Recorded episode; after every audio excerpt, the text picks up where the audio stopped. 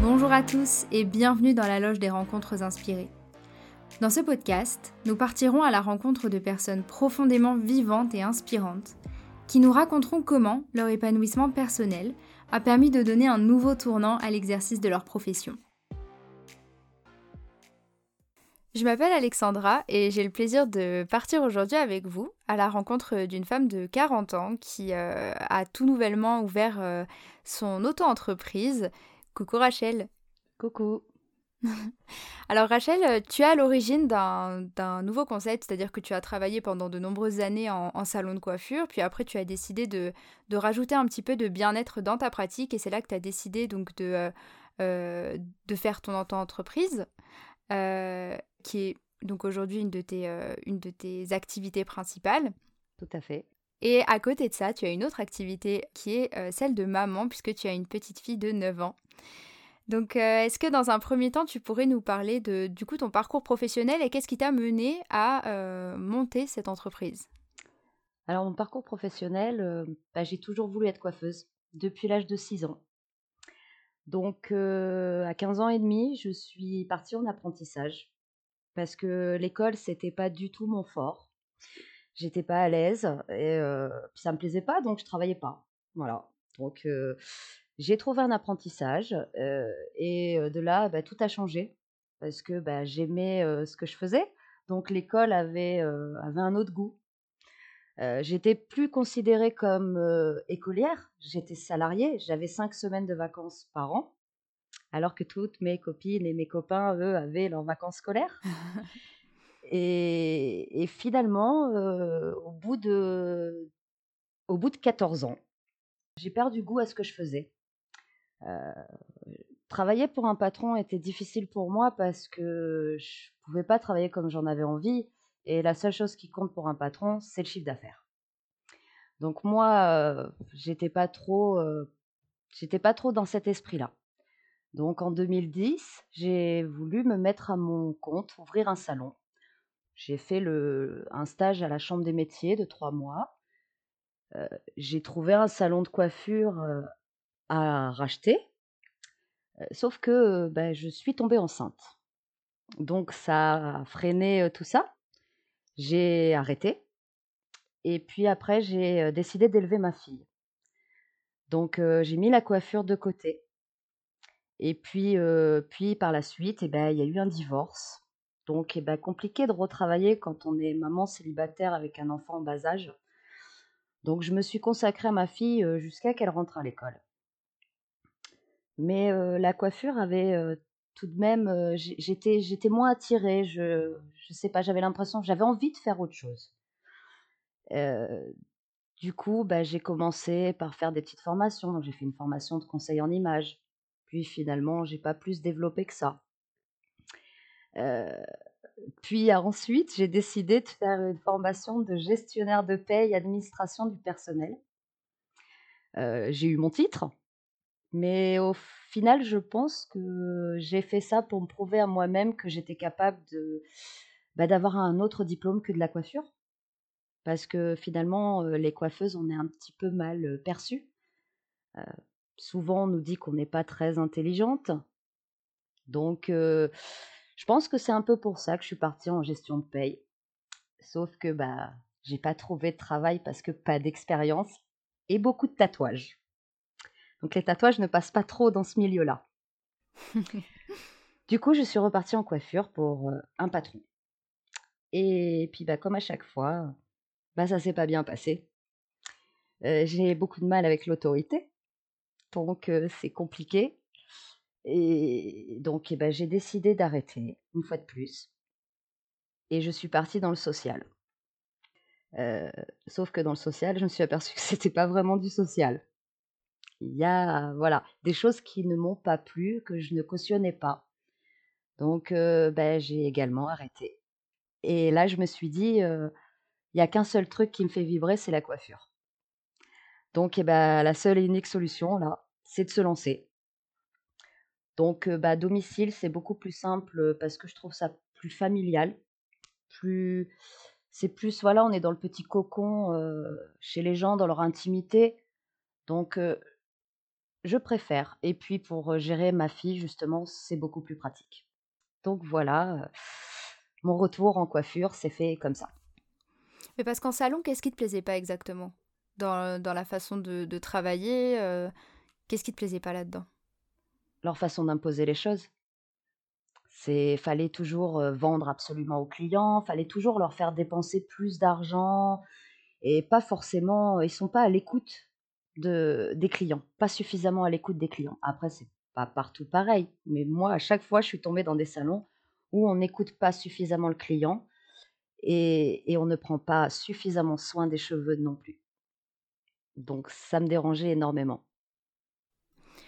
Tu m'avais parlé un jour de du fait que la, la, façon de vendre les produits, enfin il y avait tout un truc autour de la vente qui ne te plaisait pas. Est-ce que tu pourrais nous en parler un peu plus? Oui, bien sûr. En général, on nous apprend, donc en coiffure, tu reçois la cliente, euh, tu prends les vêtements, tout ça, tu l'installes au bac à shampoing, tu fais ton petit truc, tu essayes de vendre. Bon, déjà, faut essayer de lui glisser un petit soin au passage. Et euh, ensuite, quand tu passes euh, devant, donc au poste de travail, eh ben, il fallait toujours à chaque cliente, y compris les hommes, qu'on leur présente, donc en général, le shampoing qu'on avait fait et le soin. Donc on leur mettait les flacons sur la tablette avant de commencer la coupe. Comme ça, en fait, elles avaient tout le long de la coupe pour pouvoir s'y intéresser. Et en général, la plupart du temps, les personnes qui commençaient à toucher les produits et à s'y intéresser finissaient par les acheter. Donc il fallait toujours leur présenter qu'ils les aient devant eux pour les inciter à, acheter. Et moi, c'est pas du tout ma façon de faire parce que bah, je suis coiffeuse et pas vendeuse. Et euh, pour moi, c'est du forcing. Donc euh, j'avais euh, j'avais du mal à faire ça, même si à une époque je vendais beaucoup parce que parce que bah y a la carotte au bout. Hein. plus on vend, plus on est payé. Donc bon bah j'aurais vendu un j'aurais vendu un shampoing antipelliculaire à quelqu'un qui n'avait pas de pellicule à l'époque. Hein, ça m'aurait pas dérangé à ce moment-là. Mais après, finalement, ça a changé et non, je, suis revenue en accord avec moi-même et je n'arrivais plus à, à, vendre comme ça. Je vendais quand on me demandait, mais pas, pas en imposer aux gens un jour, justement, euh, ma patronne me reprochait de ne pas suffisamment vendre. La plupart de ma clientèle était des personnes à faible revenu. Donc j'ai présenté les produits à la cliente et je lui ai dit que si elle voulait les acheter, elle pouvait les avoir moins chers chez le grossiste. Donc ça n'a pas plu à ma patronne. Elle m'a demandé ce que je faisais, donc je lui ai dit que je vendais les produits, mais euh, à la hauteur des moyens des gens. S'ils voulaient se les acheter, ils pouvaient très bien aller chez le grossiste, ils gagneraient un petit peu par rapport à nous. Et ça n'est pas bien passé du tout. Et est-ce qu'il y a eu un, un, déclic où tu t'es dit, mais non, mais là, il faut que j'arrête ce, ce métier, c'est plus possible? Le dernier salon où j'ai travaillé. Le dernier salon, c'était une chaîne. Et, euh, et pour moi, il n'y avait euh, aucun respect entre les collègues. C'était chacun pour soi moi, je suis seule avec une enfant. À l'époque, elle avait 6 ans.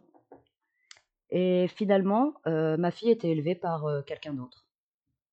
Et moi, je travaillais pour payer la nourrice. Donc, bah, j'ai dit stop parce que j'étais pas épanouie, je retombais dans la dépression. Et ma fille me reprochait de plus me voir. Donc là, ça a été, ça a été stop. Et du coup, tu as décidé de, d'intégrer un peu le bien-être dans ta, dans ta pratique euh, aujourd'hui. Euh, qu'est-ce qui t'a ouvert à ça, euh, à cet aspect du bien-être? Notre opticienne favorite. ma rencontre avec Fanny a été un très très gros déclencheur. Voilà, ça m'a, elle m'a ouvert les yeux. Parce que voilà, c'est véridique, elle m'a, ouais, elle m'a ouvert les yeux. Donc c'est pour ça que j'ai décidé de travailler plus en accord avec moi-même, finalement.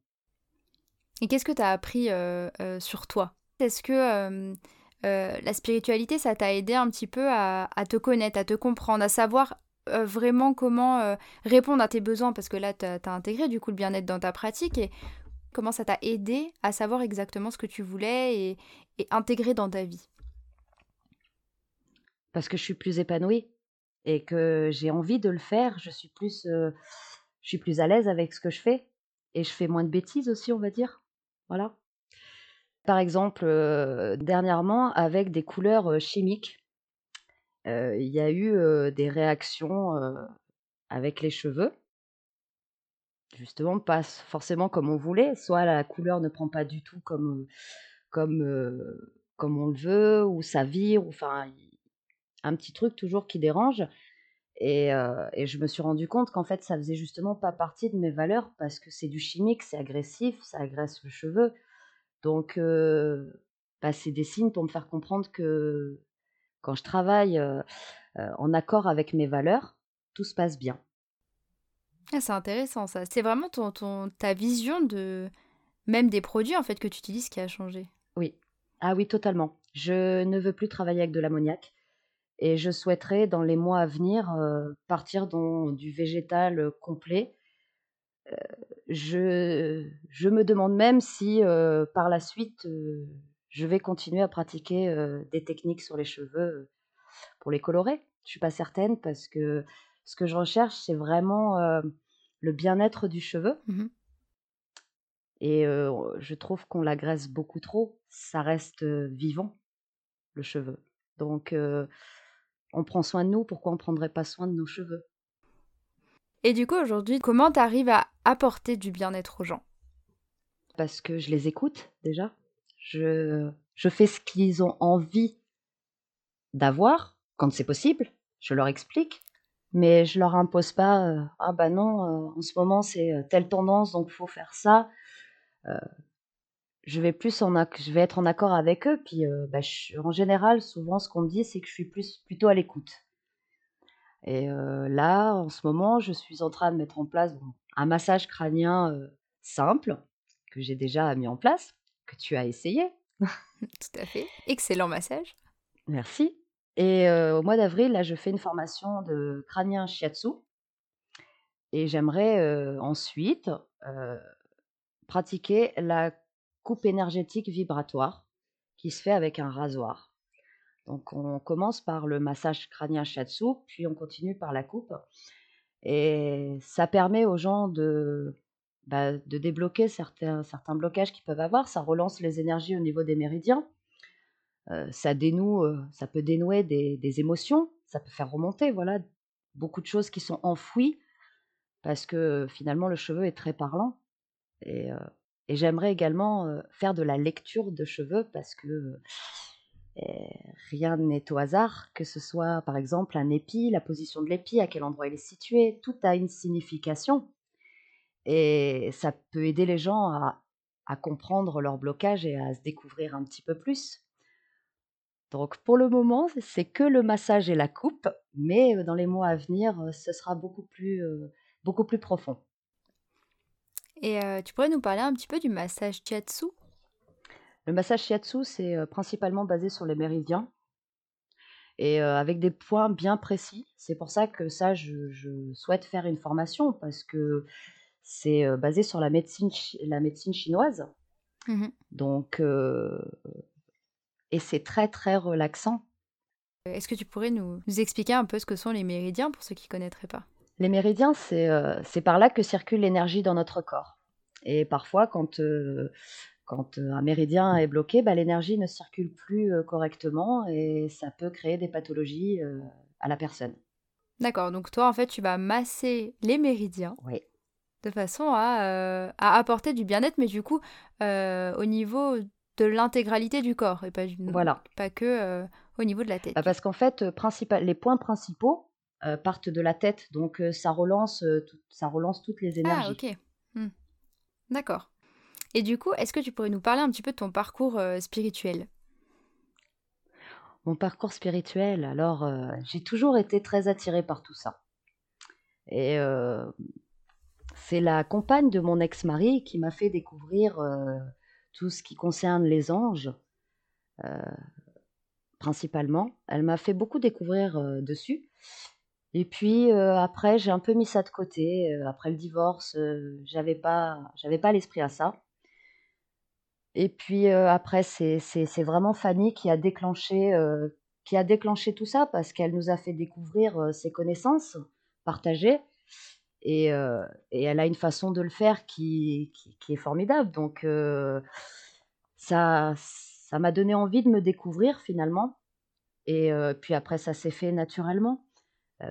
Le deuxième déclencheur a été un accident de voiture qui là, là, là, je me suis dit, c'est c'est tu vas vraiment dans la mauvaise direction, donc stop. Ça m'a stoppé dans, dans, dans, ce que je faisais. Et de là, j'ai décidé de devenir auto-entrepreneuse, entre autres. Donc c'est cet accident de voiture qui a fait que tu as changé de vie en fait. Ouais, ouais, ça m'a vraiment... ça m'a réorienté en fait sur le bon chemin parce que j'étais pas partie du bon, du bon côté. Donc je pense que j'avais besoin de ça pour comprendre qu'il fallait que je change parce que jusqu'à présent, euh, rien n'allait dans le sens où je voulais, mais parce que je voulais toujours contrôler les choses. Ça, c'est hyper intéressant ce que tu dis, c'est que on a tendance à vouloir beaucoup contrôler, et en fait, il n'y a jamais rien qui se passe comme prévu. Et à partir du moment où on arrête de contrôler, là, tout va mieux. tout est fluide. Ouais. Ah, j'ai encore du travail, hein, mais. mais c'est vrai que c'est difficile parce que finalement, c'est une sorte de. Quand on essaye de contrôler, on a l'impression que c'est rassurant. Mais finalement, le résultat n'est jamais celui qu'on attend, donc y a, ça rassure pas vraiment. En fait, tu te rassures sur des choses que tu crois être vraies, alors qu'en fait, les circonstances sont pas du tout les mêmes au moment où ça se passera, et euh, ça sert à rien d'essayer de contrôler, parce que tu ne peux rien contrôler, en fait. C'est tout à fait ça. Du jour où j'ai commencé à lâcher prise, euh, voilà, je sais que quand ça va pas, que je recommence à, c'est là où je me rends compte que je contrôle par moment parce que quand je vois que ça ça va pas, que ça se passe pas bien, là je lâche parce que c'est que je recommence à, à, à chercher à contrôler. Donc en fait, quand tu commences à vouloir contrôler, dans ta vie ça bloque. Ouais, automatiquement. Et euh, du coup, qu'est-ce que hum, qu'est-ce que ça a changé par rapport à ton rapport à toi-même? Je me suis déjà acceptée parce que physiquement, j'avais toujours un problème avec mon corps, comme la plupart des femmes. On se trouve grosse, on se trouve ceci. je me pose plus la question de ça. Ça me dérange absolument pas de sortir, pas forcément super bien coiffée. je, pour moi, le plus important, c'est l'intérieur. j'ai un peu plus de confiance en moi, mais j'ai encore du travail là-dessus. Et l'amour pour moi également, j'en ai plus, mais j'ai encore du travail aussi dessus. Et par rapport à ton rapport aux autres, est-ce que ça a changé quelque chose? Oui. J'ai appris à accepter que les autres pouvaient avoir des opinions et des choix différents euh, des miens. Et que on ne peut pas obliger les gens à aller dans notre direction. On peut très bien se côtoyer sans forcément avoir les mêmes avis. Il faut accepter les différences. Oui, puis finalement, euh, d'avoir des avis différents, ça peut être super enrichissant dans une relation. C'est vrai que dans la spiritualité, on aurait tendance à se dire, euh, euh, oui, mais si on n'a pas les mêmes avis, ça veut dire qu'on vibre pas pareil, et donc du coup, il faudrait peut-être ne pas rester avec ces gens-là, alors que je pense que justement, les gens qui pensent pas de la même manière que nous peuvent nous apporter beaucoup, et en plus, ça nous permet de travailler de travailler sur, sur nous, de travailler aussi sur notre rapport aux autres, comment on, a, comment on accepte aussi les différences. Tout à fait, puis on est quand même, je sais plus combien de milliards sur Terre, donc nous tout seuls, on n'est rien. Hein. Après, j'ai compris également que, bon, par exemple, par rapport, je vais donner un exemple, je suis en conflit avec ma mère depuis des années, et j'ai toujours eu de la colère et à lui en vouloir. Finalement, en partant dans tout ce qui est spirituel, j'ai compris que voilà, au niveau de l'incarnation, on choisit nos parents parce qu'ils ont des choses à nous apprendre. Et ma vision a changé parce que bah, je ne peux pas en vouloir à ma mère étant donné que je l'ai choisie. Donc ça veut dire qu'elle avait des choses à m'apprendre. Donc je suis pas, j'ai pas totalement pardonné, j'ai encore un peu de travail à faire là-dessus, mais j'ai arrêté de mettre la faute sur les autres en fait, entre autres. J'ai compris que tout, ce qu'on vivait, on l'avait choisi. Je pense que jusqu'à présent, je me, je me victimisais beaucoup. pourquoi moi? Pourquoi ça m'arrive? Pourquoi encore moi? Et finalement, aujourd'hui, je me rends compte qu'il n'y a pas forcément eu de mauvaises épreuves parce qu'on en ressort gagnant à chaque fois. C'est ou une leçon ou une bénédiction. Donc après à nous de de pas oublier la leçon et de d'en retirer les conclusions aussi. Mmh. D'un côté, c'est une sorte de, positivisme, mais c'est n'est pas un positivisme un peu extrémiste. C'est pas, c'est du positivisme dans le sens où on voit un petit peu la vie comme un jeu, c'est-à-dire que il nous arrive quelque chose, on va se dire bon bah de toute manière il y a quelque chose à apprendre, donc c'est désagréable sur le coup, mais je vais en apprendre quelque chose après. Et c'est, je pense qu'il faut bien faire la différence entre euh, ça et un positivisme euh, un peu euh, utopique où on se dit non non mais il faut pas il faut pas être triste il faut pas être en colère il faut pas il faut juste prendre les choses de façon positive. Oui tout à fait. En fait je, pense qu'il faut juste les accepter. Mmh. c'est après j'ai toujours par moment voilà sur le coup quand je vais avoir une mauvaise épreuve je vais avoir un peu de colère et puis bah, ce qui est tout à fait normal, c'est un sentiment humain. Mmh. Mais en fait, je pense qu'il faut juste ouais, l'accepter. C'est pas, je le vois pas forcément comme ouais, le positivisme, comme ils disent beaucoup, c'est l'acceptation. Mmh. J'ai beaucoup moins peur maintenant. Ah, t'as beaucoup moins peur de quoi? De l'avenir. J'avais toujours peur avant de manquer d'argent, de, de manquer d'amour de manquer d'amis. Et finalement, euh, euh, et ben c'est plus du tout le cas maintenant parce que le plus voilà quand on s'aime soi-même on a déjà énormément d'amour on peut on peut combler nos besoins à nous-mêmes c'est euh, je sais pas trop comment expliquer euh. je pense qu'on se on se suffit à soi-même on n'a pas forcément besoin des autres pour pour pour, pour évoluer ou avancer je sais pas trop si je peux dire ça en fait. Personnellement, je pense qu'effectivement, en tant qu'humain, euh, euh, c'est peut-être compliqué euh, d'avancer tout seul parce qu'on on est quand même on est quand même assez grégaire. Mais je comprends le principe de enfin de s'aimer et donc du coup de devenir autonome, on va dire. Pas forcément indépendant de tout le monde, mais autonome, c'est-à-dire que on s'apporte assez d'amour et assez de confiance du coup, on n'a pas absolument besoin des autres pour pouvoir survivre. Voilà, c'est tout à fait ça. C'est parfaitement bien décrit. c'est comme le manque d'argent, enfin la peur euh, de manquer d'argent. Il euh, faut aussi regarder notre façon de consommer parce que parfois on, achète des choses qui ne sont pas nécessaires et pas, qui ne sont pas vitales. Mmh, tout à fait. Et euh, dans ta parentalité, Qu'est-ce que la spiritualité a changé? Alors, euh, bah, j'ai compris que ma fille m'appartenait pas. Voilà, elle est, elle est venue au monde pour elle, pas pour moi. Et, euh, et ça m'a permis de comprendre aussi que faut pas tout leur passer. J'avais tendance à combler un peu suite au divorce et à pourrir ma fille, à lui acheter euh, tout et rien, des choses inutiles. Et bah, ça, ça a changé parce que maintenant, on, consomme différemment. Et, je l'étouffe moins. Je suis moins sur elle tout le temps, à lui dire fais ci, fais ça comme ça. faut qu'elle apprenne d'elle-même. Donc après, je lui explique les choses, mais je lui impose pas mes choix et je suis plus cool, on va dire je suis plus cool et, et elle le vit mieux, je pense. Elle le vit bien. Parce que même au niveau scolaire, ça a changé. Je pense que je voulais la, la mettre dans des. je voulais qu'elle rentre dans des cases comme la plupart des enfants avant. Et c'est plus le cas maintenant. Comme je lui dis, il faut, faut être toi, faire ce que tu aimes, ce que tu as envie et ne pas se préoccuper du jugement des autres. Ouais, je pense que je suis plus ouverte en fait. Je... Par exemple, je suis quelqu'un qui, euh, qui, m'énervait facilement, euh, pas de patience du tout. Euh, et je l'ai malheureusement, bah, ma fille était comme moi. Hein. Et maintenant, quand, quand elle fait une crise parce qu'elle n'arrive pas à faire quelque chose, eh ben, je suis plus calme et je lui dis, je lui explique parce que souvent elle se vexe parce qu'elle n'arrive pas à le faire. Et comme je lui dis, on n'arrive pas à faire les choses du premier coup. C'est pas parce que tu n'y arrives pas maintenant que tu n'y arriveras pas plus tard. Et puis, on n'est pas parfait, on peut pas, on peut pas arriver à tout faire. Il y a des choses qu'on fait facilement et d'autres moins.